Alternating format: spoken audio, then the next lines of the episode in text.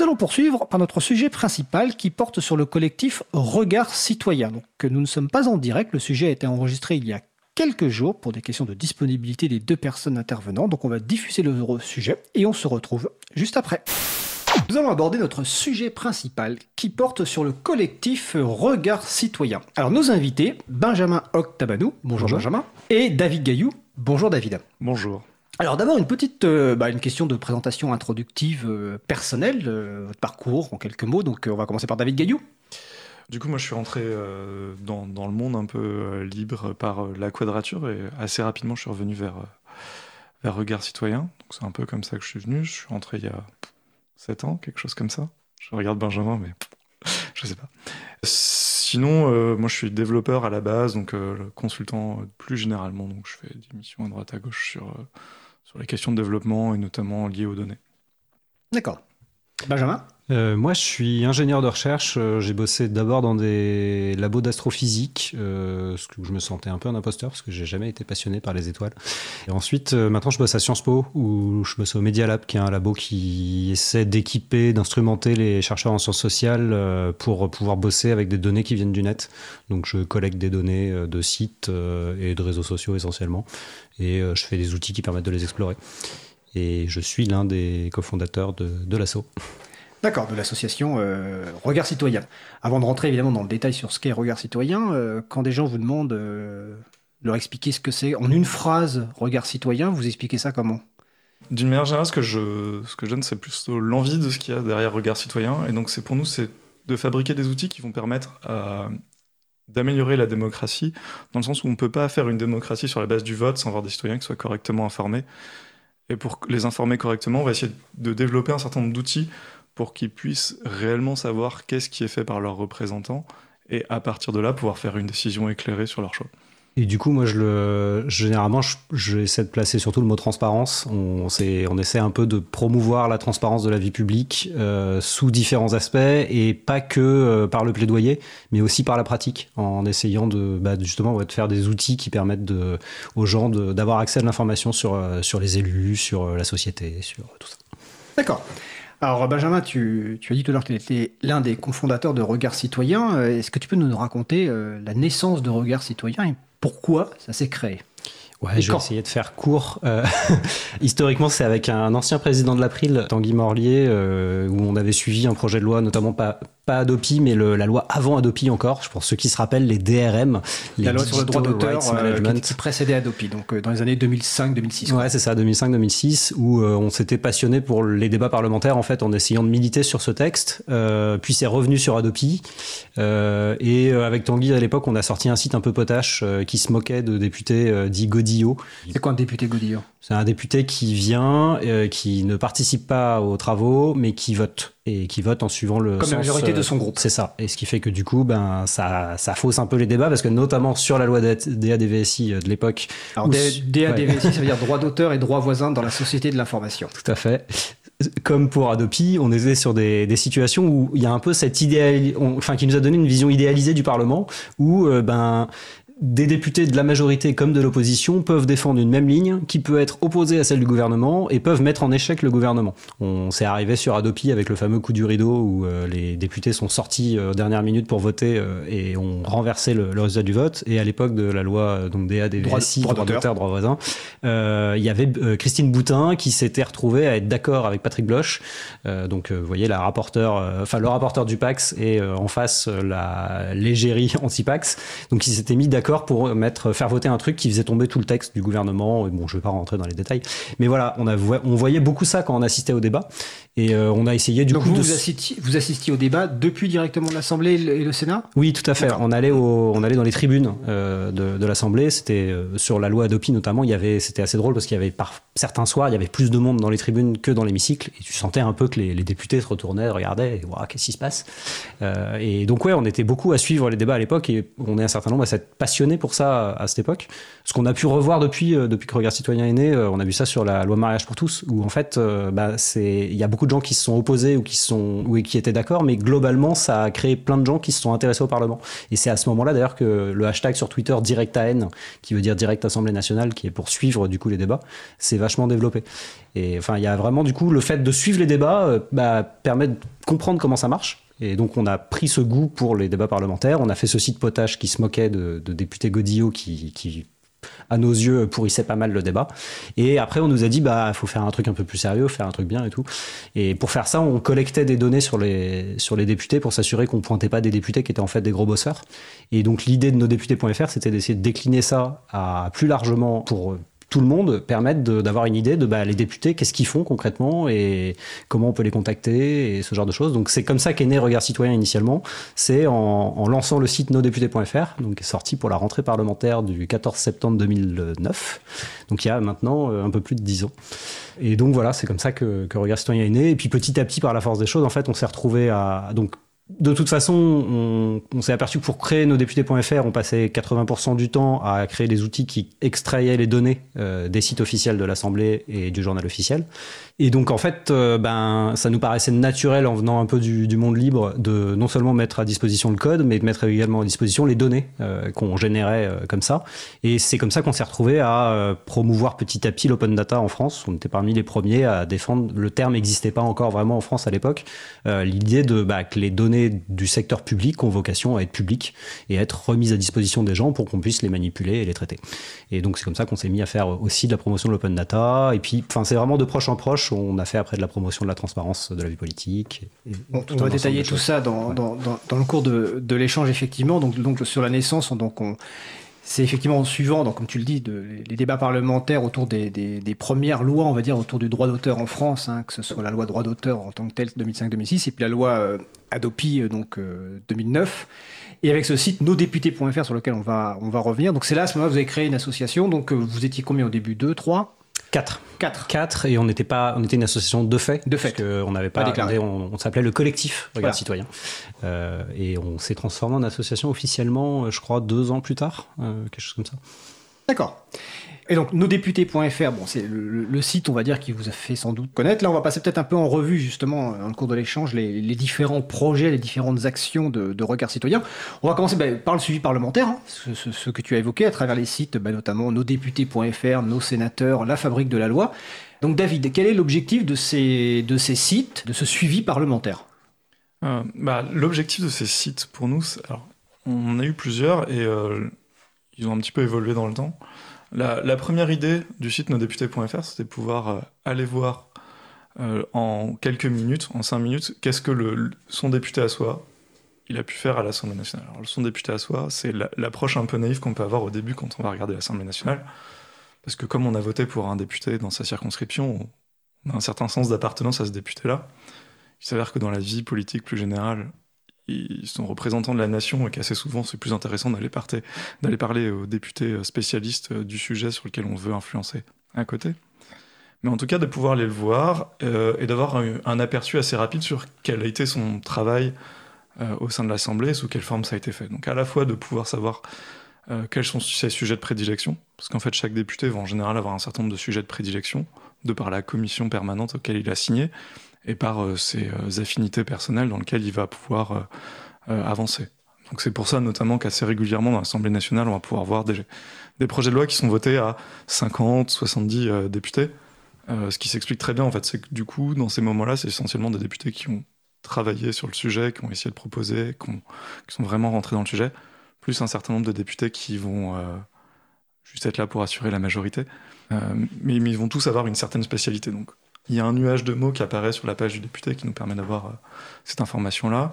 Il y a un certain nombre d'indicateurs qui sont en tout petit sur les pages des députés et qui font beaucoup de bruit sur Twitter, qui correspondent euh, du coup à euh, combien d'amendements il a déposé, combien de fois il a pris la parole, en faisant pour nous du coup une, différence entre des interventions longues et puis des interventions courtes. Les interventions courtes étant les moments où ils vont essentiellement faire des injectives. Alors c'est les moments qu'on va plus facilement voir dans dans quelques éléments de, télévision satirique euh, qui représentent une partie du, travail, mais qui ne sont pas forcément, enfin qu'on considérait pas forcément comme une prise de parole appuyée, argumentée, ça nous semblait important de faire la différence. Euh, euh, le nombre de questions écrites posées, le nombre de questions orales posées, tous les éléments un peu quantifiables qu'on pouvait avoir, et puis un élément qui nous semblait important, qu'on n'arrivait pas forcément à bien prendre, mais qui sont le nombre de semaines d'activité qu'on a été capable de détecter pour un député. Euh, ce qui ne veut pas dire qu'il n'a pas forcément travaillé, c'est juste que on l'a pas vu en présence en commission. Les présences en commission, elles sont notées. On l'a pas vu prendre la parole en hémicycle. Euh, et du coup, pour nous, on n'a pas de preuve qu'il était effectivement présent dans les, différents travaux, donc on n'a pas pu le, prendre en compte. Donc ça, c'était la, première partie, avec notamment à l'époque, euh, on rentrait son code postal et on, on arrivait à trouver son député, ce qui était quelque chose qui n'existait pas à l'époque sur le site de l'Assemblée nationale. Depuis, ils ont, pris l'idée d'essayer de, faire évoluer, et ce qui est très très bien. Euh, si le site de l'Assemblée nationale peut permettre de mieux euh, enfin, guider les citoyens vers le travail des parlementaires, c'est une bonne chose. Suite à ça, en fait, ce qui se passe dans nosdéputés.fr ou dans Sénateur, hein, les deux sont très proches, sont, liés, juste un qui concerne les sénateurs, on va essayer de récupérer toutes les sources d'informations qui existent, toutes les sources d'informations publiques, et qui vont être assez, avec un certain sens d'objectivité. Si les députés nous donnent des informations, on ne peut pas les prendre en compte parce que ça fausserait un peu l'objectivité globale. Mais comme on arrive à tout avoir, on a aussi un gros moteur de recherche. Notamment, on a un moteur de recherche qui va nous permettre de euh, retrouver toutes les fois où un sujet précis a été, euh, a été traité. par exemple, on va faire une recherche sur logiciel libre et trouver tous les moments où le logiciel libre il a été évoqué euh, dans l'Assemblée, dans les exposés des motifs des amendements ou dans les, différents, dans les différents projets de loi. Et donc, ce moteur de recherche, c'est un usage un peu plus avancé. Pour le coup les personnes qui vont l'utiliser, ça va être euh, soit des différents lobbyistes d'associations, soit des, euh, soit des journalistes qui veulent pouvoir faire un suivi assez précis sur ces choses-là. Et comme on indexe vraiment tout, ils sont capables de le faire. On est capable de chercher précisément sur des amendements, on est capable de chercher. Et on peut être informé en plus via les alertes. Par exemple, moi je suis inscrit via des alertes, donc par mail on reçoit si on met les mots-clés. Bah, dès que le mot-clé est utilisé dans un nouveau texte et que vous l'avez référencé, on reçoit un courriel qui nous prévient. Et ça, c'est très utile, effectivement. Oui, c'est. Enfin, excusez-moi. Donc oui, c'est assez utile pour tout le, tout le travail d'activiste, tout le travail de journaliste, des gens qui veulent pouvoir être euh, au courant, parce que des fois. Euh, alors, là, on rentre dans le, concept même de l'écriture de la loi au sein du Parlement. Euh, mais des fois, sur un texte qui ressemble, enfin, qui, a pas l'air d'être un sujet sur lequel qui nous, enfin, qui nous touche, il peut y avoir des amendements qui vont passer et qui vont modifier des choses là-dessus. Et ça peut avoir un impact assez fort au final euh, pour les, questions qui vont nous intéresser, typiquement sur des questions de transparence pour nous, ou euh, des questions de logiciel libre pour l'April, des fois quand on va euh, dans des amendements, il peut se passer des choses. Donc il faut réussir, dans, le travail d'activiste, il faut réussir à être mis au courant quand un amendement est déposé, va parler de nos sujets pour être capable de pouvoir intervenir avant qu'il soit voté et pouvoir aller voir nos différents parlementaires alliés, en tout cas qu'on sait sensibiliser sur le sujet pour dire attention, hein, l'amendement numéro 77, là celui-là, faut pas le laisser passer, ça va pas du tout. Enfin, je sais pas si tu as des choses à ajouter, Benjamin. Euh, ouais, non, complètement. Enfin, c'est exactement ça. Euh, pour moi, il y a nos députés ou nos sénateurs, qui est effectivement le petit frère, euh, qui fait à peu près la même chose. Euh, c'est vraiment le, ces deux visions. C'est soit le, le citoyen qui veut juste savoir en deux minutes euh, qu'est-ce que fait son député, il va regarder, et ou soit effectivement l'usage avancé de, du journaliste qui veut suivre, de l'activiste qui veut suivre. Ou et du coup, c'est le but de, du dernier projet qui est la fabrique de la loi sur le sur la question, qui est d'aller regarder en détail euh, ben, le déroulement de, parlementaire autour d'un texte de loi. Alors quelle est la différence justement avec nos députés alors, Donc c'est nos sénateurs. Comme David le disait, le, à l'Assemblée, il y a beaucoup de choses qui sont les invectives, etc. Et même ce qui est le plus visible du grand public, c'est les questions au gouvernement, qui est le truc le moins représentatif en fait de, de l'activité de travail de fond des, des députés. C'est le bordel, c'est euh, l'école. Enfin, ils se crient dessus, euh, ils se lèvent, ils s'engueulent. Des, des, fois, les élèves à l'école se tiennent mieux que. C'est vrai. c'est surtout celui qui a le moins d'impact réel pour les citoyens. Pour voilà. Ça, c'est important de le préciser. Parce que démocratique C'est ce qui apparaît le plus quelque part souvent dans les médias, alors que c'est ce qui a le moins d'impact dans le travail. C'est ça, c'est en fait, c'est la foire d'empoigne des politiques, alors que le vrai travail du parlementaire, c'est d'écrire la loi. Et écrire la loi, ça consiste à, concrètement, il y a le gouvernement ou des parlementaires qui proposent un texte, et ensuite, ce texte, il va passer par plein d'étapes il va donc euh, va y avoir une discussion en commission, une discussion dans l'hémicycle, il va faire la même chose ensuite faut, après l'Assemblée. Quand tu parles de commission, qu'à l'Assemblée et au Sénat, il y a des commissions spécialisées en fonction des, des domaines et que tel texte est d'abord étudié dans une commission, souvent ce qu'on appelle saisie au fond, qui est spécialisée de ce domaine-là, avant ensuite d'être étudié par l'hémicycle Voilà, donc c'est toute une procédure. C'est ça. Et du coup, ils vont discuter. Euh, donc le, rôle après vraiment du parlementaire pour la discussion de la loi, c'est de voter sur des amendements euh, qui sont des propositions en fait de modification du texte initial. Donc pour chaque article, euh, le texte, il peut avoir des fois il y, a, il y a les textes à un article, des fois il y a des textes à 200 articles pour les, pour les pires. et pour chaque article, c'est des du texte en fait, et on va proposer aux députés de faire des amendements qui vont donc proposer de modifier un bout du texte. Ces amendements vont être votés par l'ensemble des députés, donc soit de la commission, soit de l'hémicycle. Euh, et on va faire ça plusieurs fois. Euh, d'abord, euh, donc généralement ça commence par l'Assemblée, mais ça peut commencer aussi par le Sénat. Mais donc on va faire commission, hémicycle à l'Assemblée et au Sénat. Et le, système parlementaire, il faut que les deux tombent d'accord. Il faut que l'Assemblée et le Sénat, ils arrivent à un texte qui soit près le même. Alors, il y a des cas euh, limites dans lesquels, euh, s'ils sont vraiment pas d'accord, au final, c'est l'Assemblée qui a le dernier mot. Mais euh, du coup, il y a des allers-retours comme ça entre les deux chambres, à plusieurs reprises potentiellement. Et c'est assez compliqué, en fait, à suivre. Et, et pour les gens, arriver à comprendre à quel moment le texte, c'est quoi. Enfin, souvent, on lit dans la presse, les députés ont voté ça. En fait, euh, ils ont voté en commission, on est en première lecture. Euh, en fait, pas définitivement on n'a pas du tout une loi qui est actée à ce moment-là. Typiquement en ce moment sur la PMA. Oui. En ce moment, on a eu des, articles qui disaient euh, ça y est, les députés ont voté la PMA. On est très très loin encore d'avoir effectivement la PMA applicable pour les citoyens dans la vie de tous les jours. Alors je, précise qu'un point de vue temporel, nous enregistrons l'émission début octobre. Bon, elle sera sans doute diffusée en octobre en novembre, mais je le précise juste. Voilà. Et, donc, voilà, l'idée de la fabrique de la loi, c'est de proposer un autre outil que nos députés et nos sénateurs, mais qui permettent donc d'aller regarder dans le détail pour un texte qu'est-ce qui s'est passé, quand, comment et à quel moment et qui est responsable. Donc c'est un outil dans lequel on va trouver chacun des textes qui ont été discutés euh, ces dix dernières années. Et euh, alors pour l'instant, c'est encore expérimental et ça touche pas 100% des textes. Mais normalement, les textes euh, arrivent en direct. Donc, euh, quand un texte est en cours de discussion, il est intégré dans, la fabrique de la loi. Et donc, pour ce texte, on va voir le cheminement de chaque étape. Et pour chaque étape, on va avoir le texte de la loi et euh, l'évolution. Donc on va avoir des visualisations qui vont permettre de voir euh, pour chaque article, par exemple, comment est-ce qu'ils ont été modifiés, est-ce qu'ils ont grossi, est-ce qu'ils ont, est-ce qu'ils ont changé, euh, et on va pouvoir visualiser ça, puis aller regarder le détail en cliquant et, et voir un peu comme pour les développeurs informatiques, on utilise souvent un truc qui s'appelle Git, qui permet de, de quoi Git? Git, bah, c'est un, un, outil de version, de gestion de version, qui va permettre du coup de voir comment est-ce que le programme qu'on écrit, quand on le modifie, il change. Donc vous pouvez voir ça facilement sur Wikipédia où vous pouvez voir l'historique d'une page et on peut voir du coup ce qu'on appelle le diff, donc les, différences entre euh, la version d'avant et la version d'après.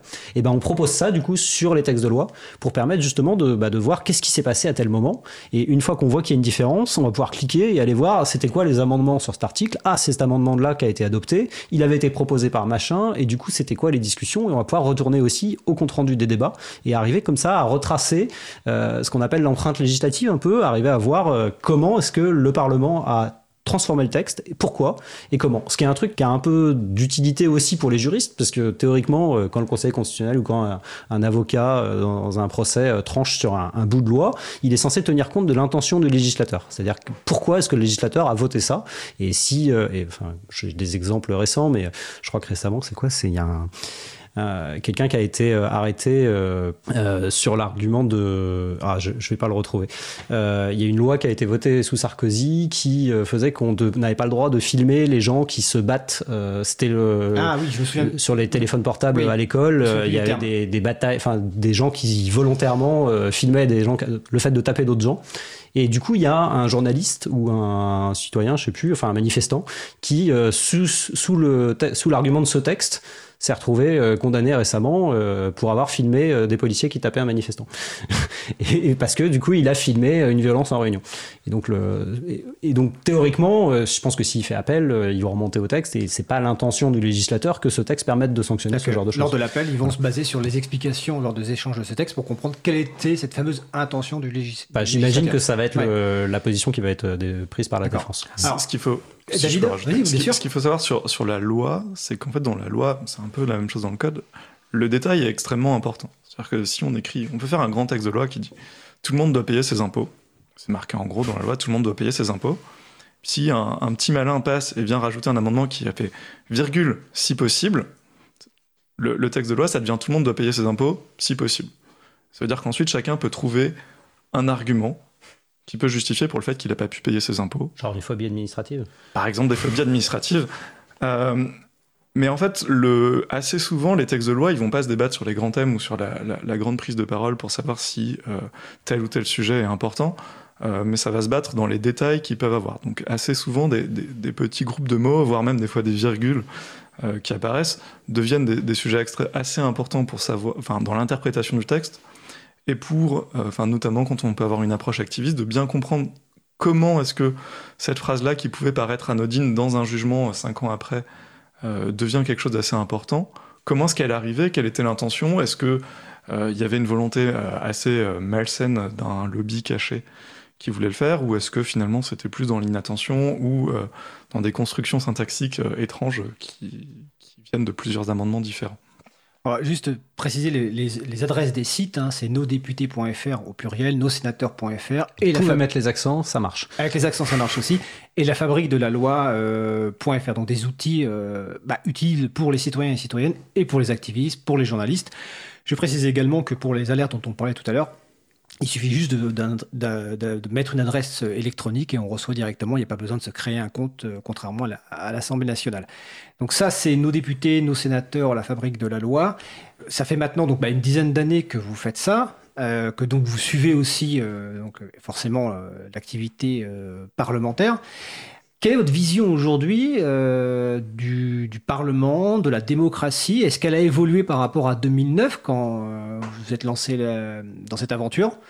Au niveau de notre vision du Parlement, en fait, assez, euh, assez paradoxalement, je pense que la plupart des parlementaires sont persuadés qu'on est des anti-parlementaires, donc on fait tout pour participer à leur critique, alors qu'en fait, je pense qu'on fait partie des plus grands passionnés de comment fonctionne le Parlement et de la vision de ce que représente le Parlement je, parle essentiellement pour moi, mais je pense que c'est le, cas de la plupart des, membres de, de, Regard Citoyen.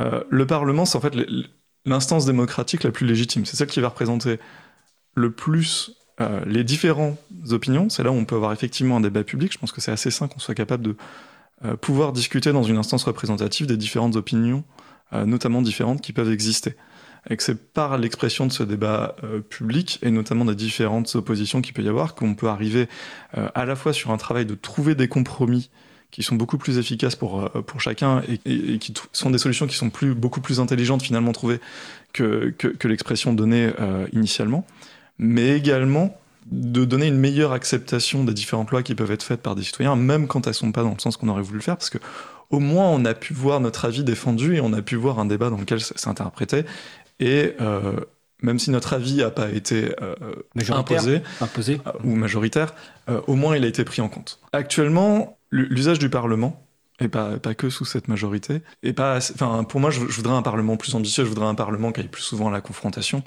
le, nombre de fois où le Parlement s'est opposé au gouvernement et dans, sous la Ve République est, est complètement anecdotique. Euh, on parle de... Tout ça arrive généralement sur des détails. C'est-à-dire que dans un texte, on va avoir le, tout donnement une rébellion sur un, effectivement une virgule, euh, j'exagère, mais et ce changement va pas avoir, enfin, va avoir un impact parce que ça va vraiment créer une exception dans la loi qui potentiellement est importante, mais ça va pas changer euh, fondamentalement la, ligne politique du gouvernement. Oui, et ça apparaît pas comme une menace. Le, Parlement actuellement, notamment parce qu'il y a toujours une majorité assez forte qui apparaît, euh, est toujours là, un peu sous forme de validation du texte du gouvernement. Alors il fait des, modifications à la marge, mais on a assez, assez rarement des rapports de force assez forts qu'on peut voir notamment dans d'autres démocraties. Et au Parlement européen, par exemple. Au Parlement européen. Euh, en fait, c'est même plutôt exceptionnel. Enfin, c'est plutôt exceptionnel d'avoir un Parlement qui soit aussi peu euh, dans la lutte de pouvoir avec son gouvernement. quand on regarde ce qui, en train, ce qui, ce qui se passait, ce qui s'est passé ces dernières semaines euh, au niveau du Brexit entre Boris Johnson et la, Chambre des communs, on voit que ça, a quand même été fortement à la confrontation. Mais de la même façon, le Congrès aux États-Unis euh, a beaucoup, de, euh, beaucoup plus de friction. En Allemagne, on est beaucoup plus dans la, culture du compromis, avec beaucoup plus de petits partis qui font des alliances pour, pour construire ces choses-là. Et c'est un travail qui est assez peu fait, en tout cas on l'aperçoit assez rarement au niveau du Parlement. Il y, a un certain nombre de stratégies pour que, en plus, ce débat-là soit plus public. C'est-à-dire que, euh, typiquement, les, groupes parlementaires majoritaires euh, vont le plus souvent dire non, mais on va discuter des sujets en réunion de groupe pour afficher un front commun. Euh, ce qui fait qu'au final, tout le débat public, il n'est pas du tout public. puisqu'il est fait dans une salle fermée entre le groupe, et toute volonté de pouvoir effectivement améliorer le texte, parce que le, les textes de loi qui arrivent euh, sur, devant le bureau de l'Assemblée nationale, ils sont en général écrits assez rapidement par des membres de, cabinet ministériel, qui sont souvent des personnes qui vont avoir euh, moins de 30 ans, qui sont sous énormément de pression pour l'écrire. Ils sont pas forcément les textes les plus parfaits tels que sortis. Alors que quand on écoute assez régulièrement les, prises de parole sur comment est-ce que le Parlement intervient sur la loi, c'est souvent la façon dont c'est dit, c'est que c'est euh, ça va baisser la qualité de la loi, ça rajoute beaucoup de choses, ce qui est assez généralement pas tout à fait vrai, ça va plutôt corriger un paquet de euh, d'oubli dans ce qui a pu être fait dans les textes du Parlement. D'accord. Euh, on va faire une pause musicale, on va poursuivre bah, peut-être avec l'évolution que vous souhaiteriez voir souhaiter au niveau du travail parlementaire. Donc on va faire une pause musicale. Nous allons écouter Hard Country par House Woods et on se retrouve juste après. I've been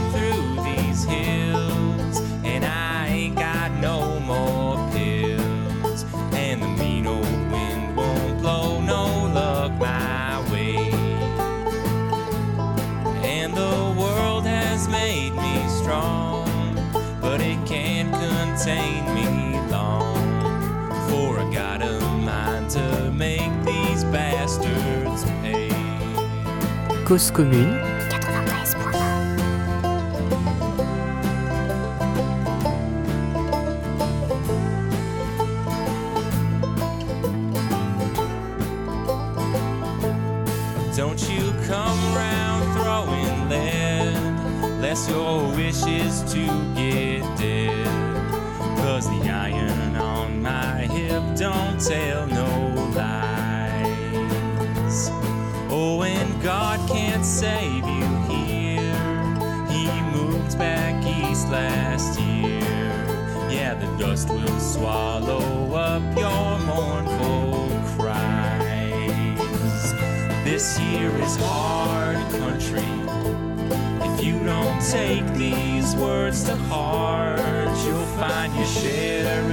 teachers give you some lessons round these parts.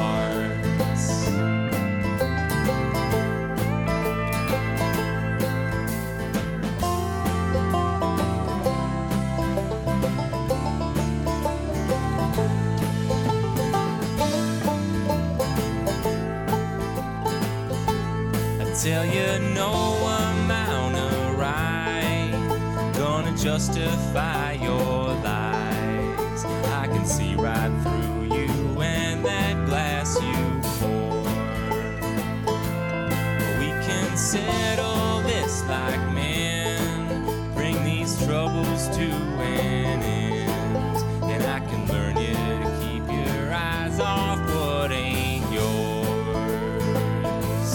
This here is hard country. If you don't take these words to heart, you'll find your share of teachers give you some lessons round these parts.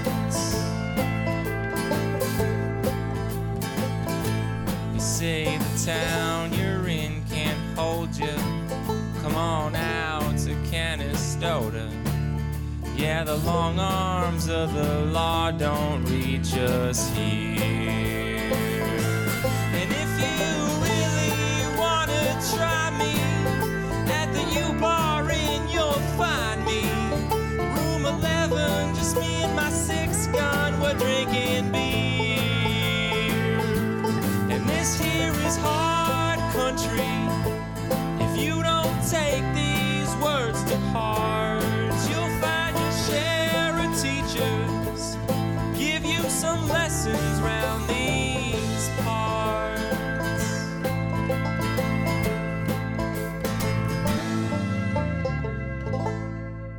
Venons d'écouter Hard Country par House Woods, disponible sous licence libre Creative Commons partage dans les mêmes conditions. Vous retrouverez les références sur le site de l'April, april.org. Vous écoutez toujours l'émission Libre à vous sur Radio Cause Commune 93.1 en Ile-de-France et partout ailleurs sur le site causecommune.fm. Donc nous allons poursuivre notre échange avec le collectif Regard Citoyen et notamment euh, on va poursuivre sur l'évolution euh, souhaitée du travail parlementaire.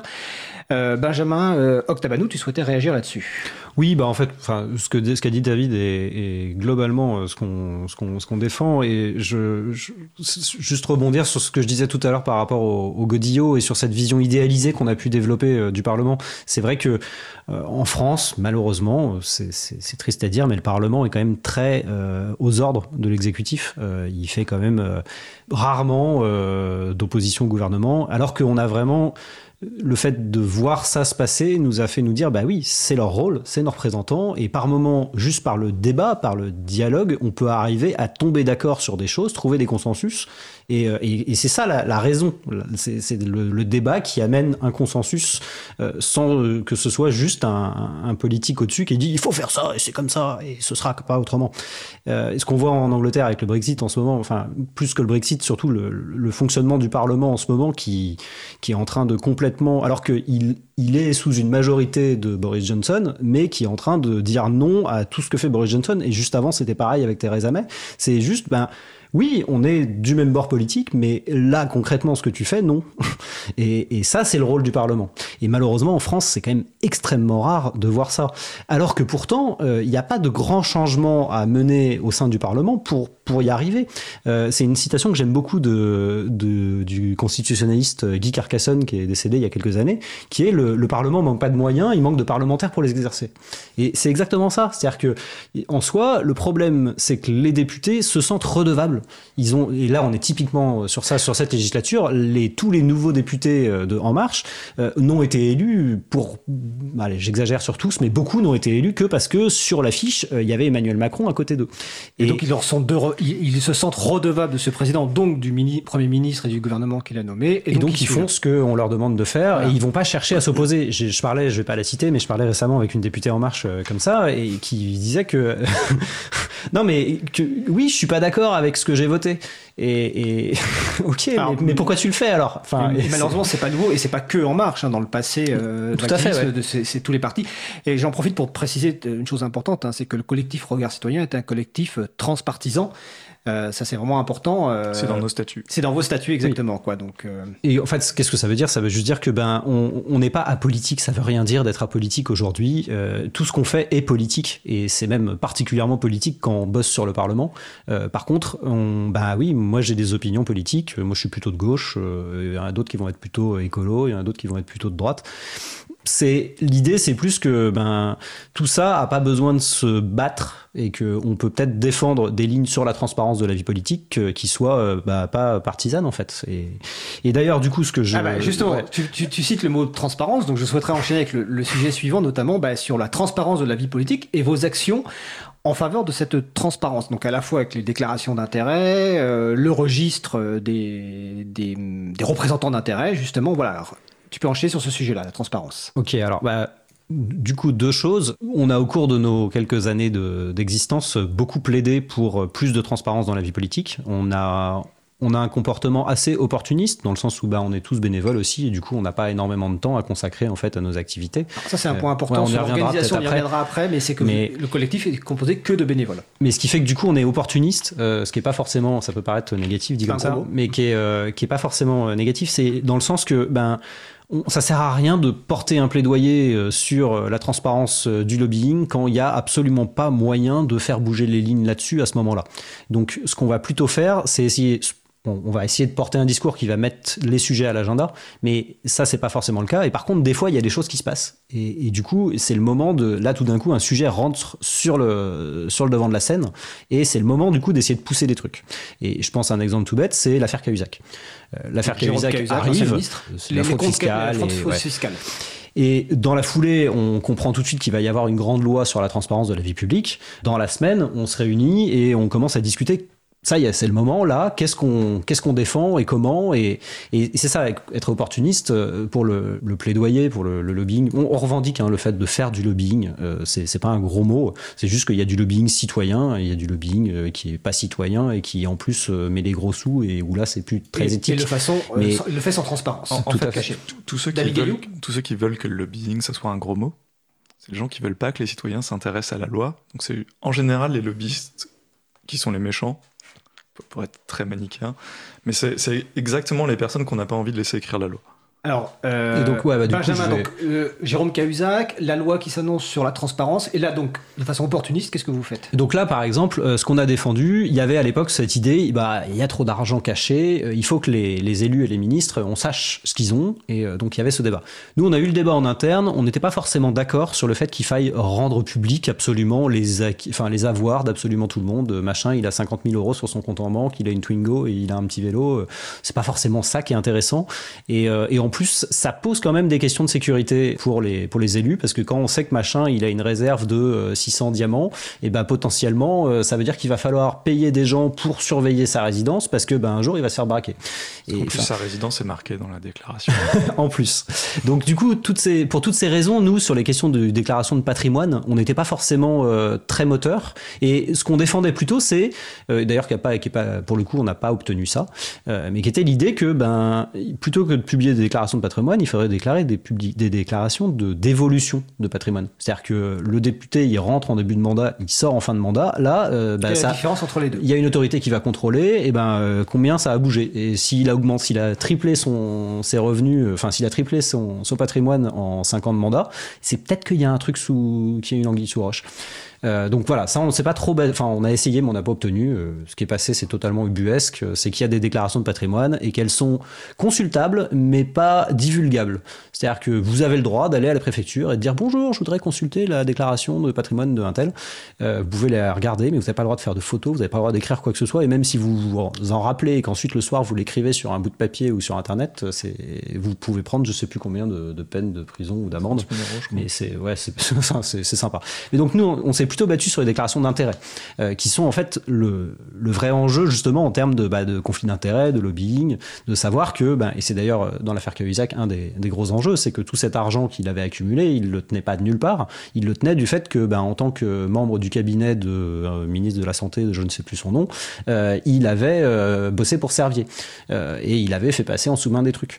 Et c'est comme ça qu'il avait récupéré en partie la- l'argent en, en trop. Donc tous ces euh, sur le- les intérêts euh, que les gens peuvent avoir, et ça consiste en fait à savoir, bah, j'ai des actions dans telle boîte, euh, je suis au conseil d'administration de telle association, c'est ça qui peut potentiellement avoir un impact. Et pour le coup, il n'y a vraiment aucune raison de ne pas rendre ça public. Donc ça, on s'est battu pour les déclarations d'intérêt public. Sur les déclarations d'intérêt public, par exemple. Un, exemple qui peut montrer les choses, la, candidate, à l'heure actuelle encore, pour, euh, pour devenir commissaire européenne française, c'est Sylvie Goulard. Et euh, dans ses précédentes déclarations d'intérêt, on a pu voir qu'elle avait été rémunérée à hauteur de 10 000 euros par mois pendant 6 mois euh, par un think tank américain. Et du coup, il y a des questions qui se posent sur justement euh, sa loyauté vis-à-vis de, l'Union européenne euh, et des États membres euh, alors qu'elle a été rémunérée sur des revenus qui étaient supérieurs à ses revenus euh, de parlementaire européenne à cette époque-là. Donc euh, voilà, donc ces intérêts-là, c'est quelque chose qui au contraire nous semble critique. Et là-dessus, on s'est pas mal battu et on a obtenu donc non seulement que ce soit euh, rendu public, mais surtout que ce soit réutilisable. Parce que c'est souvent le truc quand on nous publie des données c'est que ensuite euh, il y a la CNIL qui dit ah mais attention ça c'est des données euh, nominatives elles parlent de un tel. Donc du coup c'est des données personnelles. Et donc du coup euh, ben non vous n'avez pas le droit de les réutiliser. Donc là-dessus on, on a aussi obtenu que les déclarations d'intérêt sont réutilisables. Et donc ce qui nous amènera peut-être euh, par la suite à un autre truc, euh, qui sont de comment est-ce qu'on on réutilise ces données. Euh, mais, mais plus, je voulais donner un petit dé- en conclusion par rapport au, au point qui précédait sur l'idée que ben il n'y a pas besoin de gros gros changements à nos yeux, c'est plus des petits changements qui permettent de, de faire avancer les choses et un truc qui manque et qui est aujourd'hui euh, en plus complètement d'actualité parce que il y a eu pas mal de débats justement dans un des textes sur la PMA récemment là-dessus, c'est la transparence des votes. Euh, ça paraît fou, mais le, le Parlement français est très avancé en plein de choses. Il y a, par rapport à, à plein de pays européens, le, il y a très peu de transparence. euh, Enfin, il y a énormément de documents qui sont publiés sur ce que font les députés et ce que font les sénateurs. On a tous les amendements, on a tous les textes, on a, on a des comptes rendus détaillés. Enfin, il y a beaucoup de choses. Transcription des débats. Ouais, transcriptions détaillées des débats en commission et en hémicycle. Enfin, il y a même des vidéos maintenant pour beaucoup de débats. Euh, mais par contre, contrairement à, ce qui est la base dans tous les autres parlements où ils publient pas tous les textes, c'est les votes. Euh, Là-dessus, en France, 98% des votes, je dis un chiffre à la louche, mais c'est à peu près ça, se font à main levée. Et donc à main levée, ça veut dire quoi? Ça veut dire que ben y a le président de séance qui voit et de toute façon il sait. euh, c'est le truc le plus déprimant quand on assiste à des débats, c'est que en gros, il, il sait d'avance qu'il a la majorité, enfin que la majorité a la majorité, c'est pas forcément le président et pas forcément la majorité. et du coup, en fait, à moins qu'il y ait eu clairement des gens de la majorité qui se sont exprimés contre l'avis du gouvernement sur un vote, il va dire qui est pour, qui est contre, il est rejeté. Je mets au voix l'amendement machin avec avis favorable du gouvernement, qui est pour, qui est contre, il est adopté. Et c'est comme ça que ça se passe. Et, c'est grand V en plus. Hein. Mais c'est logique en même temps, parce qu'effectivement, s'il n'y a pas d'opposition, bah oui, la majorité va voter avec la majorité. Ça semble logique.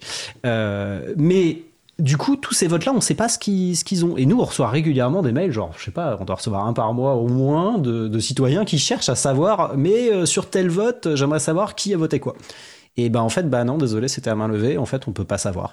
Et donc ça, c'est une évolution qui serait vraiment nécessaire. C'est ça. Selon toi. Ah, alors après, dans, les points positifs, parce que sur, cette question des votes, euh, si on compare par exemple à ce qui se fait au Parlement européen, au moins euh, au Parlement français, à, l'Assemblée nationale, les, votes sont faits au fur et à mesure des articles. Donc une fois qu'on a fait tous les amendements sur l'article, qu'on sait à peu près l'état du texte, on va voter pour cette, enfin les députés vont voter pour cet article-là. Euh, au Parlement européen, ils ont une approche différente qui rend le suivi par des citoyens beaucoup plus compliqué. C'est-à-dire qu'ils vont d'abord voter tous les amendements et ensuite ils vont faire une avancée très rapide de voter tous les amendements, enfin tous les articles à suivre de façon très très très rapide, sans aucune discussion, sans aucun contexte. Donc quand on vient, on voit juste des gens qui votent. Les députés en général, les eurodéputés en général savent pas du tout ce qu'ils votent. Ils vont voter exactement comme leur dit la rapporteure. Et on a déjà vu plusieurs cas où euh, il y a une erreur de traduction euh, entre la position, entre ce que dit la, rapporteure et euh, ce qui est donné dans les casques de traduction. Et du coup, toute la majorité qui vote l'opposé de ce que disait la rapporteure, ce, qui fait, ce qui fait des scènes assez ubuesque parce que du coup la rapporteure se retrouve extrêmement euh, surprise de ce qui a pu se passer en se retournant euh, et du coup une obligation de vote. Enfin, en tant que citoyen à regarder cette partie-là, c'est incompréhensible et euh, pas du tout intéressant. Alors qu'au moins il y a une certaine logique dans la façon dont ça se déroule dans le Parlement français. D'accord. Alors on va avancer parce que le, temps file, c'est passionnant et, vous êtes évidemment passionné par vos sujets, mais le temps file. On va aborder un sujet suivant, la, gouvernance, notamment la, la, gouvernance ouverte. Alors déjà, vous avez déjà parlé de vos outils en logiciel libre. Tu as parlé d'open data tout à l'heure, euh, Benjamin, mais je voudrais que tu reviennes dessus. Et puis la transparence que euh, vous demandez pour les autres, est-ce que vous l'appliquez pour vous-même? Alors, qui veut réagir là-dessus? David euh, Gaillot. alors, effectivement, tout ce qu'on produit, c'est un logiciel libre.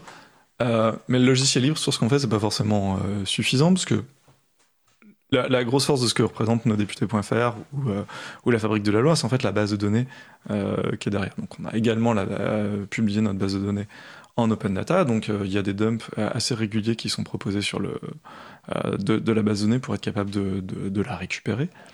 en plus de ça, comme on fait un certain nombre de méthodes de calcul, pour nous c'est très important que ces choses-là puissent être auditables par n'importe qui ou puissent être challengées, qu'il y ait d'autres applications qui l'utilisent. Euh, ou qu'il y ait une, autre opinion différente de la nôtre qui puisse être mise.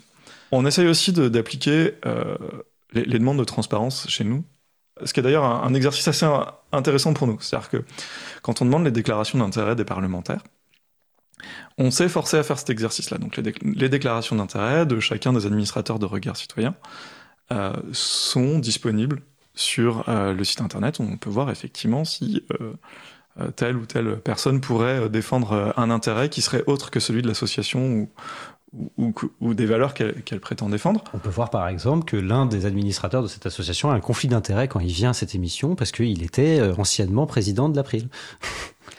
C'est dans la déclaration d'intérêt. On parle donc effectivement Tanguy Morlier. Et, notamment, notamment de, faire cet exercice, ça, ça amène à réfléchir. Ça, nous amène à réfléchir beaucoup sur ah, jusqu'à combien de temps on remonte dans la déclaration d'intérêt? Est-ce que vraiment on a envie de dire que euh, on a fait la manifestation euh, Pour les plus jeunes, la manifestation de Vaquet en 2000, je sais pas. Voilà, jusqu'à 5 ans. Mais, en tout cas, cette démarche est assez intéressante. Quand vous appliquez cette démarche à vous-même, ça. Tous nos comptes sont présents dans Git. Pas nos comptes personnels, hein, les, comptes de l'association. excusez-moi.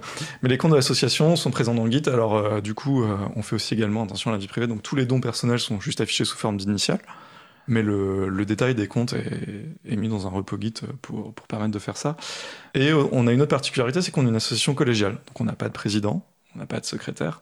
on a un collège d'administrateurs et tous, les, tous les administrateurs, du coup, le même rôle, les mêmes droits et les mêmes charges, c'est-à-dire récupérer euh, la centaine de mails euh, hebdomadaires et de pouvoir les lire et d'essayer d'y répondre euh, dans le pad. Euh, qui est collaboratif. Alors je me rappelle plus de l'adresse du pad parce que euh, depuis qu'on l'a Je crois changé. que c'est sur. euh, Non, ah oui, il est- je sais plus s'il est sur Alors, encore je pas précise que le pad, c'est un bloc-notes, c'est-à-dire c'est un site web sur lequel vous pouvez, tout le monde peut écrire et donc sur lequel vous co-rédigez vos réponses aux courriels que vous recevez, les demandes, etc. etc. Tout à fait. Il n'y a pas un tweet euh, envoyé par Regard Citoyen ou un mail euh, en réponse à une demande euh, qui soit adressée à Regard Citoyen qui n'ait pas été au moins euh, relu par deux autres personnes. Euh, Ce qui explique des fois le temps mis à, ce qui, à ce qui crée une certaine, un certain Mais quand on délai. le sait, on est au courant. Voilà, Voilà, c'est ça. Et quand on sait, des gens on qui vient nous parler en chat, parce qu'en fait, c'est vrai que nos principaux outils de fonctionnement, c'est un chat IRC, euh, donc un chat sur lequel on peut dialoguer. Donc la en direct messagerie instantanée, voilà, mais à l'ancienne, on va dire, euh, Ouais, qui marche, quoi. Enfin, suivant les protocoles euh, de, l'Internet. de l'Internet. Voilà. Euh, et euh, ce pad, donc, est cette cet outil ouais, de rédaction de texte collaboratif où du coup on va euh, bah, dès qu'il y a une- un mail on va le lister dedans et puis euh, si on est motivé on va tout de suite rédiger une réponse et puis euh, d'autres vont itérer la modifier et éventuellement à un moment l'envoyer. Et dans le collectif, actuellement, il y a combien de personnes? Alors, À peu près, hein. au- le, le CA est en ce moment un, un peu réduit. euh, au conseil d'administration, on n'est plus que 4 ou 5. Cinq, je crois. 5, ouais. Euh, par contre, le, on a, on a une- un ensemble de membres en plus qui, qui contribuent de manière beaucoup plus ponctuelle euh, et qui est de l'ordre de quelques dizaines, une quarantaine, euh, quelque chose comme ça. Oui. Alors on a une notion de membre qui est assez large. Euh, puisque la- dans nos statuts, la définition de membre, c'est de participer aux actions de regard citoyen. On n'a pas de cotisation, vu qu'on a, on, on a un budget, comme tu sais, nos comptes étaient publics, mais en, en Mm. gros, euh, on dépense et reçoit euh, environ entre 2000 et 4000 euros par an. D'accord. Euh, donc euh, c'est un fonctionnement vraiment entièrement, euh, encore une fois, bénévole. Et, euh, et ouais, du coup, le- les membres ne cotisent pas, juste ils participent. Tous les membres peuvent se connecter sur le pad, peuvent venir relire les, les différents emails. C'est d'ailleurs une très bonne façon pour nous de créer ce, ce- pad et la façon dont on relie et dont on va se corriger les uns les autres. C'est une très bonne façon pour nous de se créer une doctrine commune parce que du coup, on se pose très régulièrement les questions de comment est-ce qu'on répond à ce genre de demande. Ce qui fait que du coup, on n'arrive à pas afficher trop de contradictions quand on, intervient ensemble dans les médias. Et ça permet également euh, aux, aux nouveaux membres de, de pouvoir intervenir et juste de venir et de lire le mail, de faire un plus un. Euh, on a un membre qui a tendance à faire pas mal de fautes d'orthographe, mais qui a souvent des bonnes idées. Du coup, on prend ces bonnes idées, on corrige juste les fautes d'orthographe, c'est une bonne façon de participer.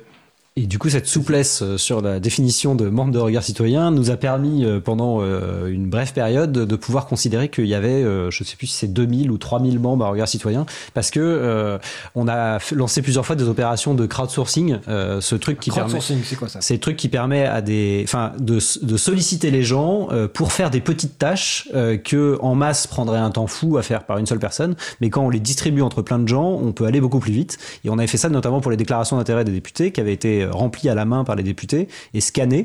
Euh, et donc du coup, on les avait divisées en plein de petits morceaux de texte euh, scannés et euh, soumises euh, sur une plateforme où les gens pouvaient voir un bout de déclaration d'intérêt et devaient le recopier en version numérique. Et comme ça, on a rendu open data, on a transformé en données réutilisables les déclarations d'intérêt. Et pour faire ça, c'est, ça aurait été titanesque. Et d'ailleurs, la Ah, haute autorité de transparence qui était censée contrôler ces informations euh, aurait jamais réussi à faire le boulot. Ah, pour la petite Euh, histoire, on, on les avait rencontrés avant, parce que du coup, la, la disposition que ça devait être réutilisable et donc en open data, euh, tel qu'on l'entend, c'était, euh, c'est nous qui avions fait euh, l'amendement dedans, et donc on- la, haute autorité nous avait identifié à ce, titre-là. Quand ils ont dû, quand ils ont fait leur formulaire, ils ont fait des formulaires sur lesquels les gens pouvaient rendre en- en- sous forme manuscrite. Ce qui a fait que quand ils ont dû, quand ils sont dit comment est-ce qu'on peut essayer de rendre un format réutilisable de ça, ils avaient fait l'estimation qu'il faudrait deux personnes à temps plein pendant 18 mois. Ils nous avaient euh, invités à une réunion pour nous dire on va pas être capable de faire de l'open data et on pense que le contrôle c'est plus important que de faire du que de retranscrire tout ce qui est fait. Et du coup, on leur a dit vous inquiétez pas, on va le gérer pour vous. Et dix jours Mais- après, c'était Mais fait. en même temps, du coup, le, le contrôle, ils pouvaient pas le faire sans avoir les données parce qu'ils ils- Oui. eux-mêmes n'étaient pas forcément capables de lire. Il y a des fois où il a fallu euh, 10 internautes pour arriver à, à bien relire euh, ce qui avait été écrit par tel député. Mais donc, du coup, ben, on a euh, en 10 jours, je crois, euh, 2000 ou 8000, je sais plus, personnes qui ont participé à ce crowdsourcing et qui donc, du coup, de fait, ont participé aux activités de regard citoyen et donc, euh, on, Et ce on qui sont venus grossir nos membres. Ce qui explique qu'un collectif qui, on pourrait penser qu'il n'y a pas grand monde en fait, permet de faire des actions parce que fi- finalement vous utilisez la foule pour mener des, des actions euh, individuellement petites mais qui constituent un tout euh, absolument efficace. Tout à fait.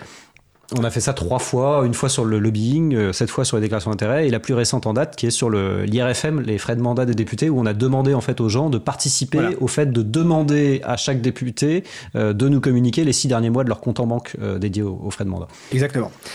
Alors, on va bientôt devoir conclure. J'ai envie de vous demander comment on peut aider ou participer à un regard citoyen en quelques mots. Bah, le plus simple, c'est de venir sur IRC ou de nous faire un mail et, euh, et euh, on leur euh, pointe les outils. C'est peut-être la, la, barrière à l'entrée qui est un peu compliquée, c'est que du coup il y a une barrière technique un peu euh, à, à, la participation et souvent on a des bonnes volontés et qui pour autant se sentent un peu désemparés par nos outils. Euh, du coup, je sais pas quelle est. Enfin, c'est une des questions peut-être qu'on se pose un peu en ce moment, c'est comment euh, nous ouvrir encore plus, euh, permettre à plus de gens de participer facilement. Je n'ai pas de solution personnellement à donner. Euh. Oui, c'est une question qu'on s'est souvent posée. On n'a toujours, pas trouvé de, très bonnes solutions pour ça. Mais déjà, juste euh, de prendre le temps d'aller voir l'activité de son parlementaire, de voir ces choses-là, euh, de, s'intéresser à l'écriture de la loi, de, voir effectivement comment ces choses-là, et juste de pouvoir utiliser effectivement les, outils qui sont mis à disposition. Je pense que c'est déjà une très bonne façon de nous aider. et puis, il y, a, quelques fois où euh, on peut avoir des, parlementaires qui vont nous faire quelques reproches publics et, de pouvoir avoir du soutien dans ces moments-là. C'est des choses qui, euh, à la fois, euh, sont assez rassurantes dans l'engagement bénévole et également qui permettent de donner un petit peu de poids dans les différents plaidoyers qu'on peut avoir dans ces moments-là. Si c'est pas forcément l'engagement bénévole. Mais sinon, oui. Venir lire sur le pad, relire les mails, corriger les fautes d'orthographe, c'est déjà mais bon, pour tout ça, le plus simple, c'est de prendre un des points d'entrée euh, qui sont ouais, euh, notre mail, contact regard citoyen, regard au pluriel, citoyen au pluriel, tout attaché, euh, et, euh, ou de venir sur notre chat IRC qui est dièse regard citoyen sur Freenode pour les, les, gens qui, qui, connaissent encore IRC. je, suppose qu'il y a un lien depuis votre site qui permet d'y accéder. Oui. voilà, Donc je vais, je vais rappeler les, les bah, justement les sites importants. Donc, bah, comme tu viens de le dire, donc regard citoyen au pluriel.org, nosdéputés.fr nossénateurs.fr, lafabriquedelaloi.fr, et je suppose qu'il y a encore d'autres sites. Et en tout cas, bah, écoutez, euh, merci parce que euh, Regard Citoyen est un collectif d'utilité publique et qui est souvent décrié effectivement et totalement à tort. Donc euh, j'étais ravi de vous avoir et je pense qu'on on refera une, sans doute une seconde émission parce que la liste des sujets qu'on souhaitait aborder n'est pas terminée. Mais bon, vous êtes, comme vous êtes passionné, euh, c'est normal. Donc euh, voilà, nos invités étaient donc euh, Benjamin Octabanou et David Gaillou. Eh écoutez, je vous souhaite de passer une agréable fin de journée et à bientôt. Merci. Merci.